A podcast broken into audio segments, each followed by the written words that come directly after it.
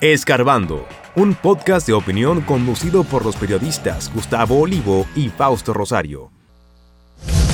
Revelan irregularidades por miles de millones de pesos en actual gestión de la CAS.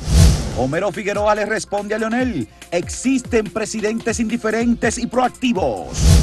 El gobierno dará a conocer el 13 de julio estadísticas sobre la criminalidad en el país. La Contraloría realizará y hará pública las auditorías, afirma Abinader.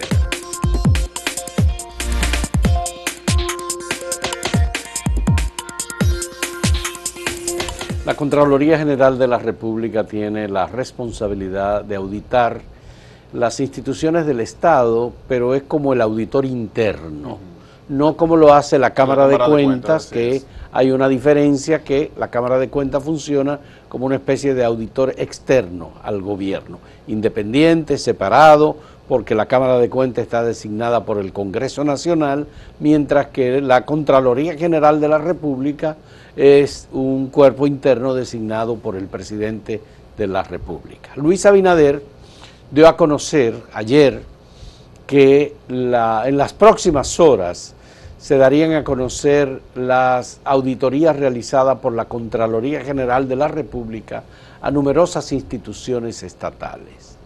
Y de inmediato la mm. Contraloría se puso en marcha, se puso activa y dio a conocer la existencia de numerosas auditorías a instituciones públicas, auditoría, digamos, como auditor interno del Estado. Y entre las instituciones que han sido auditadas por la Contraloría General de la República, se encuentran la Corporación del Acueducto y Alcantarillado de Santo Domingo, se encuentra el Ministerio de Relaciones Exteriores, se encuentra el Cuerpo Especializado de Seguridad Presidencial y el presidente de la República dio declaraciones precisamente antes de salir hacia eh, una de las islas del Caribe, Barbados, creo que está el presidente, eh, diciendo que qué bueno que hay una auditoría del Cuerpo Especializado de Seguridad Presidencial, una cosa que nunca antes se había, dado a conocer. Nunca antes se había dado a conocer y se revelan, de acuerdo con estas auditorías internas, irregularidades, o por lo menos, hay que decirlo, más que irregularidades, son irregularidades, pero tienen una característica y es que la Contraloría General de la República audita la asignación presupuestaria para las instituciones compartidas para cada caso específico y si no se ha cumplido con esa programación presupuestaria, entonces se le denomina irregularidades. Exacto. Eso es lo que tenemos en materia de transparencia y qué bueno porque ahora la oposición, los medios de comunicación, los propios funcionarios, todo el que tenga algo que indagar sobre asignación presupuestaria no ejecutada o ejecutada parcialmente o ejecutada en otras ramas que no son las que corresponden, pues tiene la oportunidad de revisarlo. Exacto, mira, una de las cosas que había dicho el presidente Abinader ayer, además de señalar que se van a dar a conocer todas estas auditorías y que le estaba pidiendo precisamente el gobierno, es que en 94 años nunca se había dado a conocer una auditoría de, esta magnitud. De hecho, la Contraloría es una entidad que suena mucho de vez en cuando, pero que la gente desconoce. No sabe cuáles son las funciones de la Contraloría y siempre piensa en que esta responsabilidad de realizar eh, auditorías que recae sobre la Cámara de Cuentas. Lamentablemente para nosotros, en este caso, aunque hay irregularidades que ha señalado la Contraloría en algunas instituciones, entre ellas la CAS, por ejemplo, que nosotros hemos publicado ya un avance de los hallazgos en esta institución que superan los 2 mil millones de pesos, eh, tiene un problema y es que la mayoría son violaciones a la, norma, a la norma de compras y contrataciones. Y cuando hablamos de esta ley, a pesar de que tiene un impacto importantísimo en todas las instituciones, no es una ley que puede producir un proceso penal, por ejemplo, debido a que pues le cortaron las uñas para poder eh, procesar a la gente y las sanciones que involucra esta ley es simplemente del tipo administrativo. Ahora, eso no quiere decir que pueda haber un tipo de proceso que se pueda llevar, además del administrativo, y que puede encontrarse a raíz de todo esto que se ha indagado a raíz de las auditorías. Pero es una orientación incluso para el propio presidente de la República. Un tanteo de cómo van las cosas. Porque como auditor interno, que es la Contraloría General de la República, no tiene, digamos, carácter penal, como No, puede tener una auditoría de la Así Cámara de. Cuentas, pero al darse cuenta que hay irregularidades, fíjate algo, el presidente en varias ocasiones ha mencionado eh, funciones de la Contraloría General de la República cuando su padre, José Rafael Abinader, fue Contralor General de la República en el gobierno de don Antonio Guzmán. Don Antonio Guzmán en un momento le solicitó a José Rafael Abinader que auditara a un funcionario público porque él tenía sospecha y había recibido información de que ese funcionario no estaba actuando correctamente. Y le dice a José Rafael Abinader, audítalo, míralo a ver y tú me informas.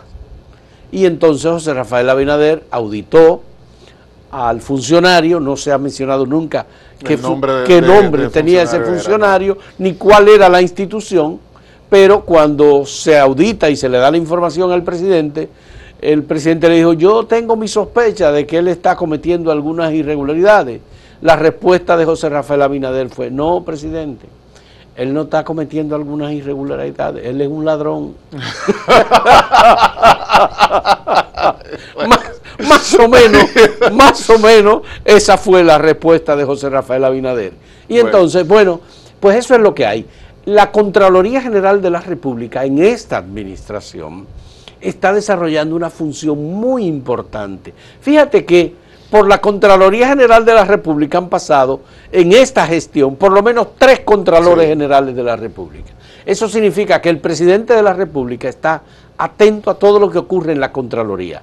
Si el Contralor no está lo suficientemente empoderado, activo, si no responde a las peticiones que le hace el presidente de la República, si no ofrece información, si no indaga, si no crea un cuerpo especializado para auditar mejor y tener presencia, porque ahora la Contraloría General de la República tiene presencia en todas las instituciones del Estado. Bueno, que de Hay hecho, delegados de la Contraloría General de la República. Los grandes casos de corrupción ahora, uno siempre cuando empezó, empezamos a escuchar lo que se estaba llevando ante la justicia, se preguntaba, ¿y dónde estaba la Contraloría?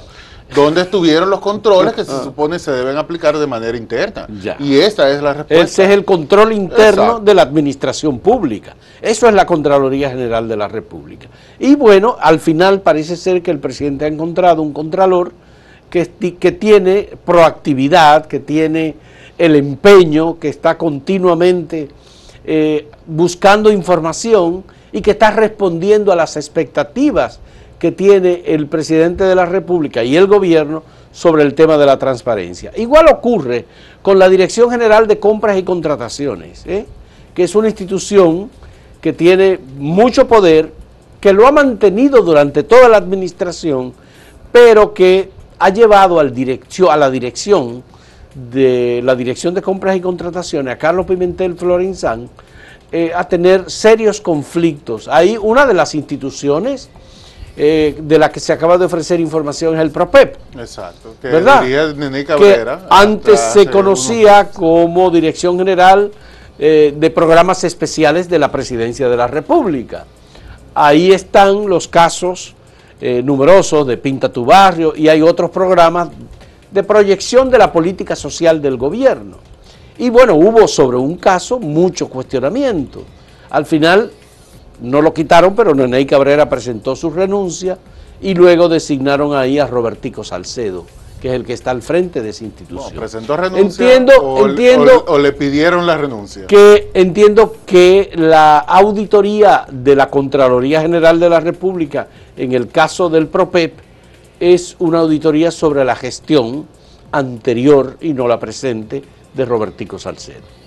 Entonces, hay en este caso, digo Robertico porque creo que es Roberto que se llama, Sí, ¿no? sí, sí. Entonces, hay en este caso eh, mucha relevancia y hay que revisar porque ya la Dirección de Compras y Contrataciones dio un informe, ese informe fue refutado y hay eh, bueno, mm, incluso medios que dedicaron espacios especiales, como el caso de Alicia Ortega y SIN, que se dedicaron a indagar eh, muy profundamente en las finanzas, en los números, en las licitaciones, en la cantidad de compañías, en las eh, contradicciones supuestamente que habían en las ofertas que se hicieron. En los vínculos de las mismas compañías también. exactamente, bueno, pues todo eso. Eh, yo creo que es importante y creo, Samuel, que hay que revisar esas auditorías internas de la Contraloría General de la República. Vamos a la pausa, pero primero veamos la pregunta que hace Acento el día de hoy. En el día de hoy. ¿Qué opina sobre lo ocurrido con Wagner en Rusia? ¿Es una rebelión, una rebelión fallida o es un montaje de Putin? Una teoría que anda circulando por ahí. Volvemos en breve con sus comentarios. Recuerden votar a través de nuestras redes sociales y en acento.com.de.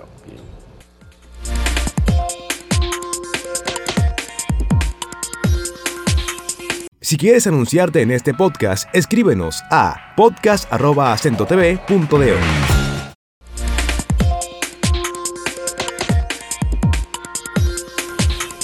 hay muchas informaciones alrededor del presidente Luis Abinader, pero también, eh, no solo por lo que dio a conocer el día de ayer de las auditorías que se van a conocer a través de, que se realizaron a través de la Contraloría General de la República, sino también en lo que tiene que ver con la política.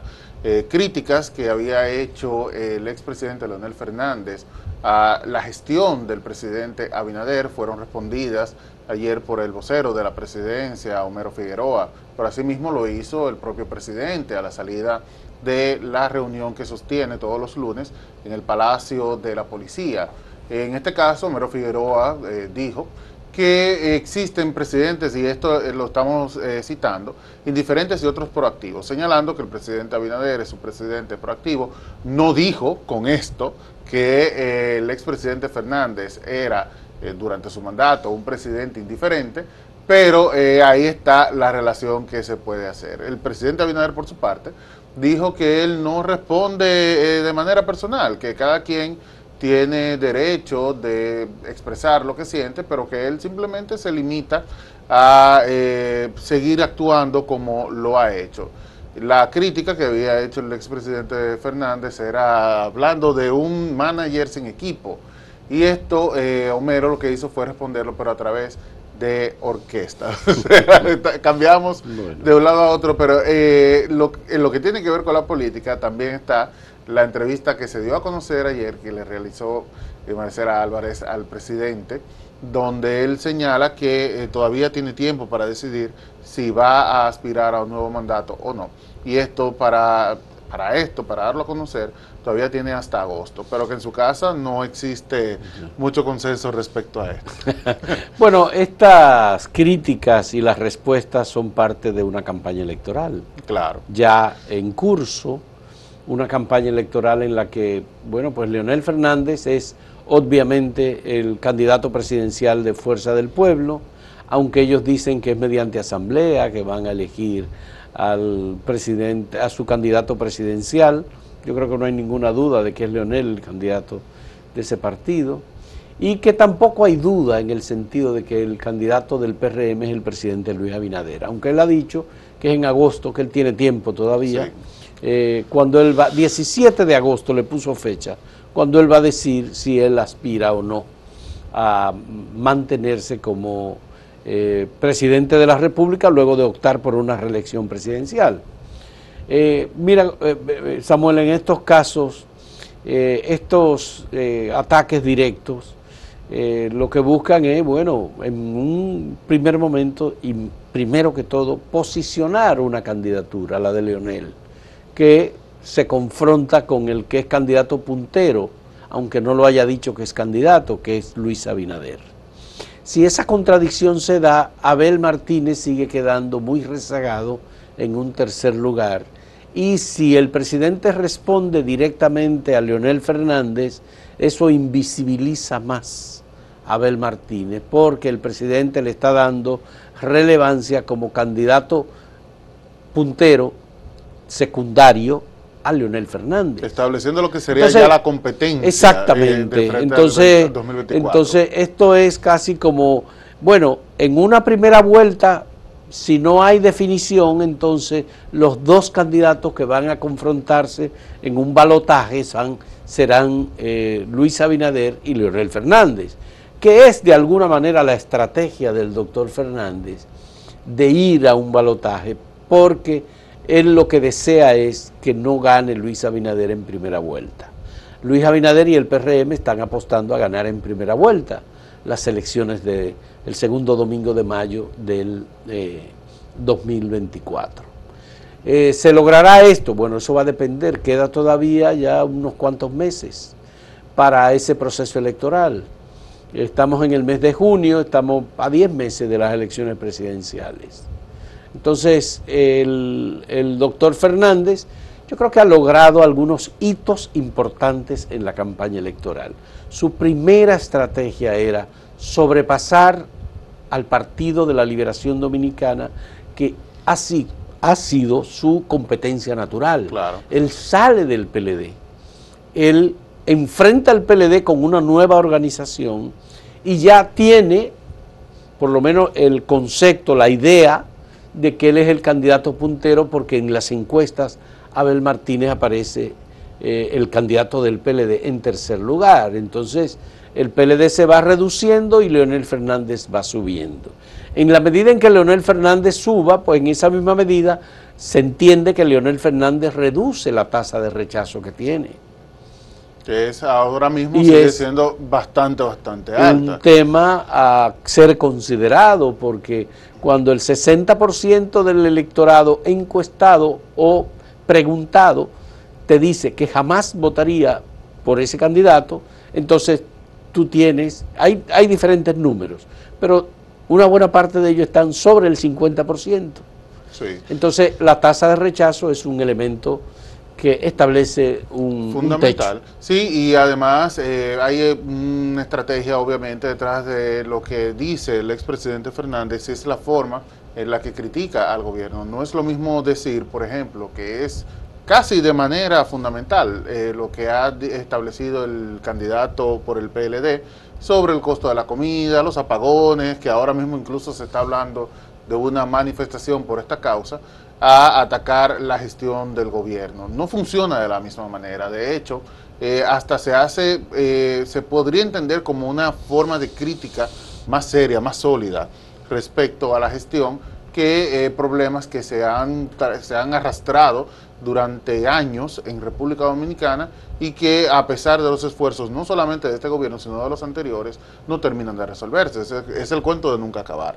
Entonces, hacer críticas respecto a cómo el gobierno eh, no completa la misión que tiene eh, al administrar la cosa pública, pues tiene otro, otro incluso otro, otro tono y es obviamente una estrategia política que puede servir bastante para atraer a votantes que son incluso del mismo PLD, diciendo, bueno, este candidato, que es Leonel, que ya lo conocen porque fue presidente del partido, fue presidente de la República, que tiene una idea más acabada respecto a lo que es el Estado. Pero mira, Samuel, la crítica cuando se formulan a un gobierno, cuando tienen de verdad un impacto, es cuando van dirigidas a un determinado elemento que ha sido objetivizado. Por ejemplo, en el caso del Partido de la Liberación Dominicana y todo el proceso electoral entre 2016 y 2020 fue el tema de la corrupción.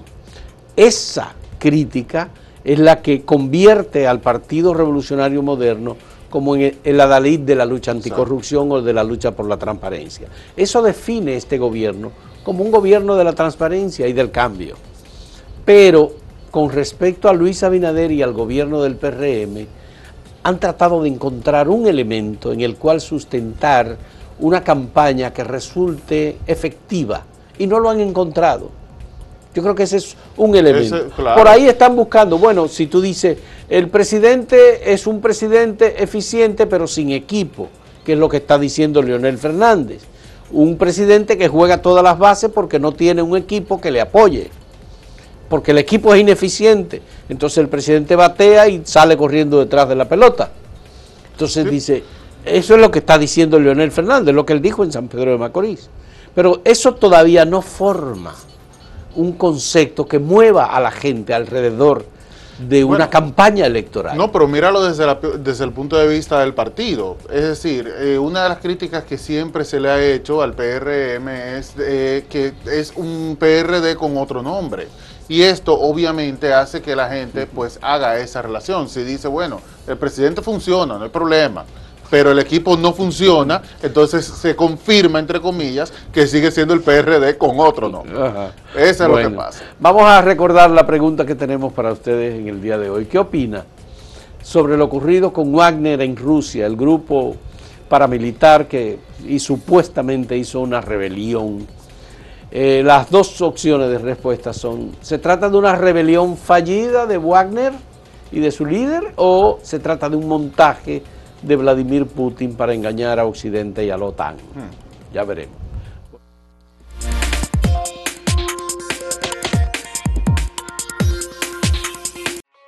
Síguenos en redes sociales, arroba acento diario y arroba acento TV.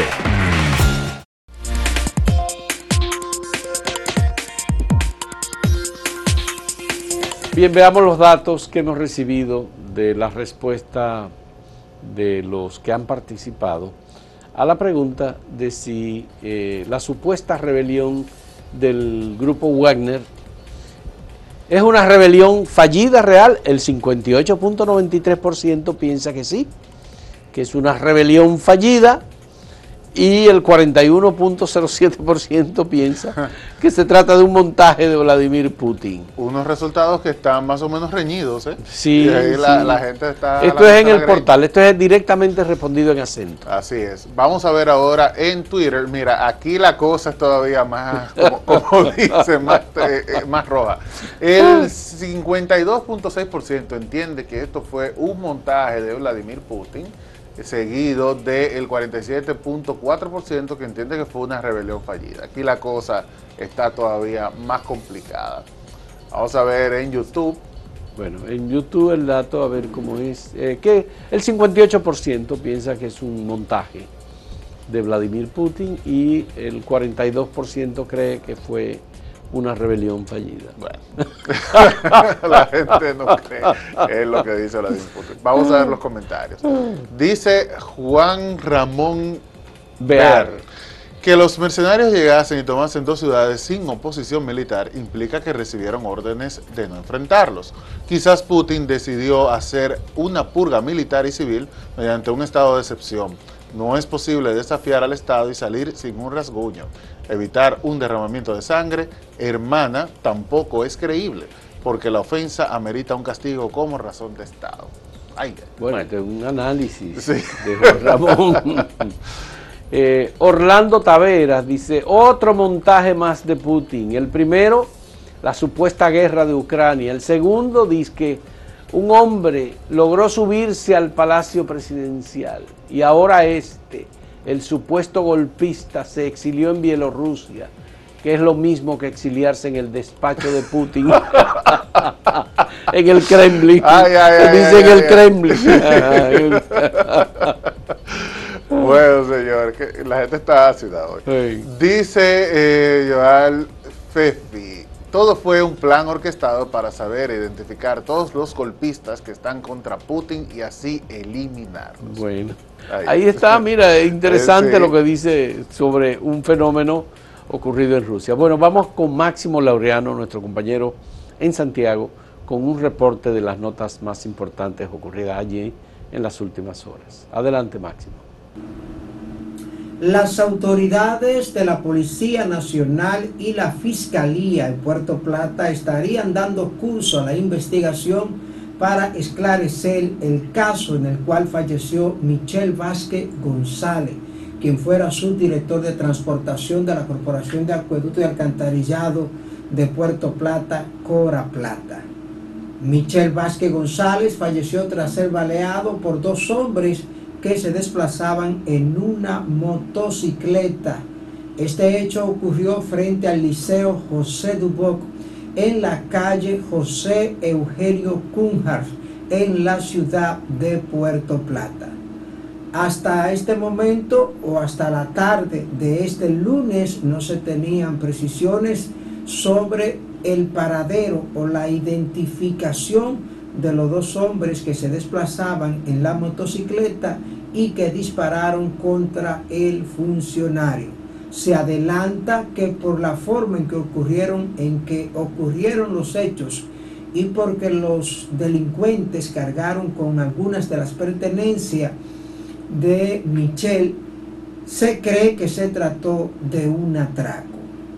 También en Puerto Plata se registró la madrugada del domingo un atraco colectivo en un negocio de comida rápida. Y también lo habrían hecho dos hombres a bordo de una motocicleta. Las investigaciones determinarán si los protagonistas del hecho en el cual falleció Michelle Vázquez González son los mismos que habrían participado en este atraco a un negocio de comida rápida. De los accidentados en la autopista Duarte en el tramo La Vega-Santiago, hay menores de edad. Uno de estos está hospitalizado en el Hospital de Atención Infantil Dr. Arturo Grullón. De esto nos habla de su estado la directora, la doctora Mirna López. Tenemos un masculino de 5 años de edad, el cual le recibimos el viernes en horas de la noche. Su diagnóstico en ese momento era un choque hipovolémico, o sea, un sangrado que tuvo por doble fractura. Ambos fémures estaban fracturados, también tenía trauma abdominal, trauma torácico. Él se tuvo que transfundir en varias ocasiones, su estado en el día de hoy, él está en la unidad de cuidados intensivos y aunque permanece estable, está a la espera del procedimiento quirúrgico de ambas piernas. No se ha podido hacer porque él seguía demandando sangre. Vamos con la política. Hay las reservas. Tienen en candela la provincia de Santiago. Hablamos de lo municipal. Cómo se habría beneficiado al movimiento o partido en formación Justicia Social, ya que los municipios reservados por el Partido Revolucionario Moderno son justamente donde dirigen representantes de justicia social. Estamos hablando de tres municipios y distritos municipales. Pero ¿qué decir de la senaduría? ¿Será Eduardo? Bueno, muchos hablan de que está reservada para que el presidente del Senado repita. Otros creen que pudiera ser la gobernadora de Santiago, Rosa Santos, pero también se habla del propio Julio César Valentín, quien en el año 2020 fue derrotado por Eduardo Estrella. También se ha hablado de que la candidatura pudiera ser para el diputado Leonardo Aguilera Quijano. También se habla de la vicepresidenta de la República y que a Eduardo Estrella entonces lo enviarían a un ministerio. De todo se ha dicho. Lo cierto es que esa reserva para la senaduría tiene a mucha gente en Santiago que no duerme. Distante pero pendiente, actualidad y objetividad desde Santiago. Siga con la programación de Acento TV.